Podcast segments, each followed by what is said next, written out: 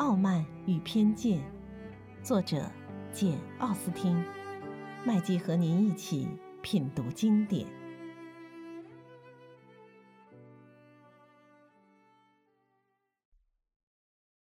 第四十五章，伊丽莎白断定，达西先生将在他妹妹来到彭伯里的第二天，就带她来拜访伊丽莎白。因此决定那天整个上午都不离开旅店。然而他推断错了。就在他和舅父母到达兰顿的第二天上午，两位客人便赶来了。当时他和舅父母跟着几个新朋友到周围溜达了一圈，刚刚回到旅店去换衣服，准备到朋友家去吃饭，突然听到一阵马车声，大家赶忙走到窗口。只见一男一女坐着一辆双轮敞篷马车从街上驶来，伊丽莎白立刻认出了马车夫的号衣，猜着了是怎么回事，便不无惊讶地对舅父母说：“他马上有贵客光临。”舅父母听了大为惊奇，他们见他说起话来那么窘迫，再把跟前的情形和昨天的种种情形联系起来一琢磨，心里对这件事儿。也就有了个谱。他们以前一直摸不清底细，现在却觉得这样一个人能如此大献殷勤，除了看中他们的外甥女之外，别无其他解释。他们脑子里转悠着这些念头的同时，伊丽莎白也越来越心慌意乱。她很奇怪，自己怎么这么心绪不宁。不过，她虽说忧虑重重，却又生怕达西先生因为喜爱她。而在他妹妹面前，把他伊丽莎白捧得过高，他迫不及待地想要讨人喜欢，但是又怀疑自己没有本事讨人喜欢。伊丽莎白怕让人看见，便从窗口退了回来。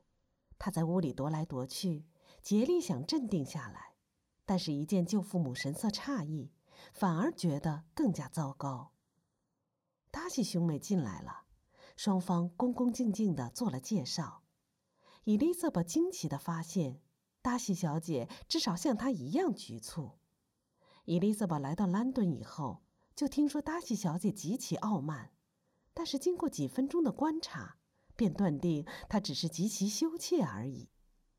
伊丽莎白发觉，她除了或是或否的应一声之外，很难从她嘴里套出一句话。达西小姐身材较高，比伊丽莎白来的高大。虽然只有十六岁，体态已经发育成型，看上去俨然是个大人，端庄大方。她及不上哥哥漂亮，但是脸蛋长得聪颖和悦，举止又十分谦和文雅。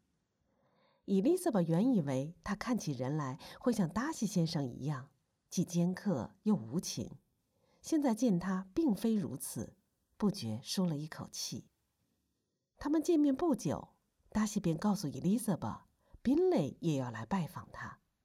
伊丽莎白刚想说一声不胜荣幸，准备见见这位客人，不料听见了宾蕾上楼梯的急促的脚步声，转眼间他就进来了。伊丽莎白对宾蕾的愿意早已冰解冻释，不过即使余怒未消，只要看看宾蕾重逢时表现得多么勤恳意切。这气也会烟消云散的。宾类先生问候他全家安好，虽然问得很笼统，但是却又很亲切，神情谈吐像以前一样愉悦从容。卡德纳夫妇和伊丽莎白一样，也觉得宾类先生是个饶有风趣的人，他们早就盼望见见他。眼前这些人确实引起了他们的浓厚兴趣。他们刚才怀疑到达西先生跟他们外甥女的关系，便偷偷地朝两人仔细观察起来，而且从观察中立即断定，这两个人中至少有一个尝到了恋爱的滋味。女方的心思还有点让人难以琢磨，但是男方却显然情意绵绵。伊丽莎白这边可就费神了，她要弄清每位客人的心思。要镇定一下自己的情绪，还要博得大家的好感。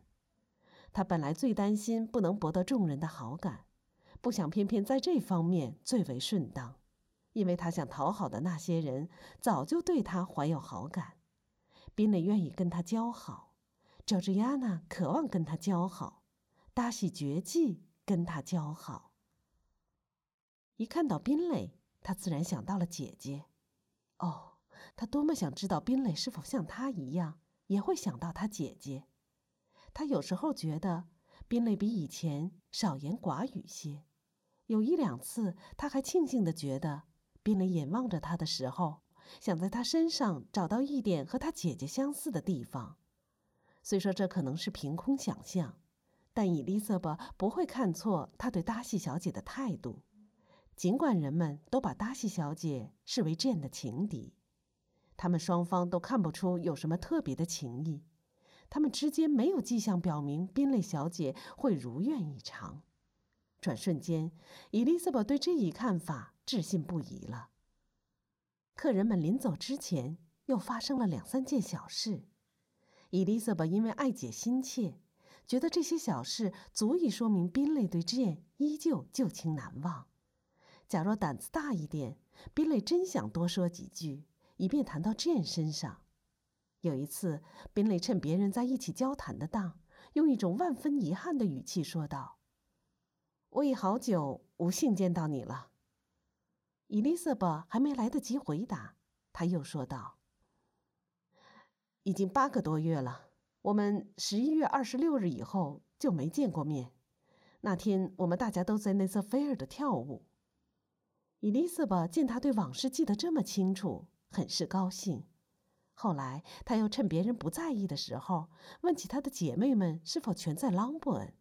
他提的这个问题，以及前面说的那些话。本身并没有多少含义，但是说话人的神情意态却使人耐人寻味。伊丽莎白顾不得去注意达西先生，但是每瞥见他一眼，总是发现达西显得非常亲切。听见他言谈之中既没有丝毫的高傲气息，也没有半点鄙视他亲戚的意味，这就是伊丽莎白意识到，昨天发觉他仪态大有改进。这种现象再怎么短暂。至少持续了一天多。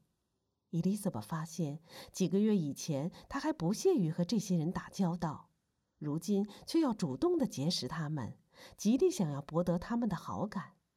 伊丽莎白还发现，他不仅对他客客气气，而且对他曾经公开鄙视过的他的那些亲戚也彬彬有礼。他又想起达西在亨斯福的牧师家向他求婚的那幕情景。至今还历历在目，这前后的变化太大了，给他的印象太深了，他简直掩饰不住内心的惊异之情。达西即使和内瑟菲尔德的好友或 r a s i n s 的贵亲在一起，伊丽莎白也从没见过他如此想要讨好别人，如此虚怀若谷，有说有笑。何况达西这样做并不能增加他的体面，他即使结交上了这些人。也只会招来内斯菲尔德和罗辛斯的太太、小姐们的讥笑和责难。客人们逗留了半个多钟头，起身告辞的时候，达西先生叫妹妹跟他一起表示说，希望嘎德纳夫妇和贝内特小姐离开这里之前，能去彭博里吃顿便饭。达西小姐虽然有点怯生生的，表明她不太习惯邀请客人，但她还是欣然照办了。嘎达的太太望望外甥女，心想人家主要是邀请她，先得看看她是否愿意去。不料伊丽莎白把头扭开了。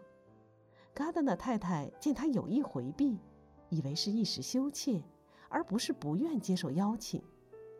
再看她丈夫，他一向喜欢交际，眼下真是求之不得。于是嘎达的太太便大胆地应承了，日期定在后天。宾利表示十分高兴，可以又一次见到伊丽莎白。他还有许多话要对她讲，还要向他打听赫斯福德郡所有朋友的情况。伊丽莎白认为宾内只不过想要探听姐姐的消息，因此心中很喜欢。由于这个缘故，也由于其他种种缘故，等客人走了以后，伊丽莎白想起了那半个钟头的情景，虽说当时并不觉得欢快。但是现在却感到有些得意，他就想一个人待着，还怕舅父母问来问去拿话套他，所以一听完他们把宾内赞扬了一番之后，便赶忙跑去换衣服。不过他倒不必担心嘎德纳夫妇会问这问那，其实他们并不想逼他吐露真情。显然，伊丽莎白与达西先生的交情要比他们以前想象的深厚得多。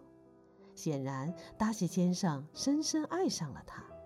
他们发现不少蛛丝马迹，有心想要问问他，却又不便开口。现在，他们一心只想着达西先生有多好。从他们的交往来看，还没有什么好挑剔的。他那样客客气气，他们不可能不受感动。假如他们不考虑别人怎么说法，光凭借自己的感情和女管家的陈述来看待他的为人，那么达西在赫特福德郡的熟人就会辨别不出这是达西先生。现在大家都愿意相信女管家的话，因为他们很快认识到。这位女管家在主人四岁那年就来到他家，加上这位女管家为人体面，因此她的话不可贸然不信。就是从兰顿的朋友们所讲的情况来看，女管家的话也没有什么不可信的地方。人们对达西先生除了说他傲慢之外，别无其他好指责的。他也许是有些傲慢，就凭他一家难得光顾那个小集镇。镇民们当然也要说他傲慢，不过大家都公认他是个很慷慨的人，为穷人做了不少好事。至于威克姆，几位游客很快发现他在这里并不怎么受人器重。虽然人们不大明了他和他恩主的儿子之间究竟是什么关系，但是大家都知道他离开德比郡时背了一身债，后来都是达西先生替他偿还的。伊丽莎白这天晚上尽想着彭伯里，比头天晚上想的还要厉害。这一夜熬起来，虽然觉得漫长，但他又嫌不够长，还不足以弄清他对彭伯里大厦的那个人究竟怀有什么感情。他躺在床上，整整寻思了两个钟头，试图理出个头绪。伊丽莎白当然不会恨他，不会的，怨恨早就消失了。假如伊丽莎白当初真可谓讨厌过他，他也早就为此感到羞愧了。达西先生具有那么多高贵品质，自然引起他的尊敬。尽管他起初还不愿意承认，但是心里却因此而早就不讨厌他了。现在听到有人如此称赞他，昨天又亲眼目睹了种种情形，看出他原是个性情温柔的人。于是，尊敬之外，又增添了几分友善。但是，问题不只是尊敬和器重，更重要的是，伊丽莎白心里还蕴含着一种不容忽视的亲善动机，这就是一片感激之心。他所以感激达西先生，不仅因为他曾经爱过他，而且因为他现在依然爱着他。当初他那样气势汹汹、尖酸刻薄地拒绝他。那样无端的指责他，他都概不计较。伊丽莎白原以为达西先生会不共戴天的回避他，怎料这次不期而遇，他却好像迫不及待的要跟他重归于好。就涉及他俩的事儿来说，他既没有流露出任何粗俗的情感，也没有做出任何怪诞的举动。达西先生竭力想博得他亲友们的好感，而且一心要介绍他与妹妹相识。如此傲慢的一个人，竟会发生这般变化，这不仅使伊丽莎白感到惊奇，也让她为之感激，因为这只能归根于爱情，炽烈的爱情。这种爱情尽管让她琢磨不透，但是伊丽莎白绝不感到讨厌，而是觉得应该任其滋长下去。伊丽莎白尊敬他，器重他，感激他。真心实意地关心着他的幸福，他只想知道，他愿意在多大程度上由伊丽莎白来驾驭他的幸福。他相信自己仍然有本领叫他再来求婚。问题在于，伊丽莎白施展出这副本领之后，究竟会给双方带来多大的幸福？晚上，舅妈与外甥女商定，达西小姐那样客气，回到彭博里差一点没赶上吃早饭。却于当天就赶来看望他们。对于这样的礼仪，他们虽然做不出完全对等的回报，却至少应该做出点礼尚往来的表示。因此，他们最好于明天早上去彭博里拜访他。他们决定就这么办。伊丽莎白感到很高兴，不过她一问自己为什么这么高兴，却又无言以对。吃过早饭不久，嘎达纳先生便出去了。他头天又跟人家谈起了钓鱼的事儿，约定今天中午到彭布里去和几位先生碰头。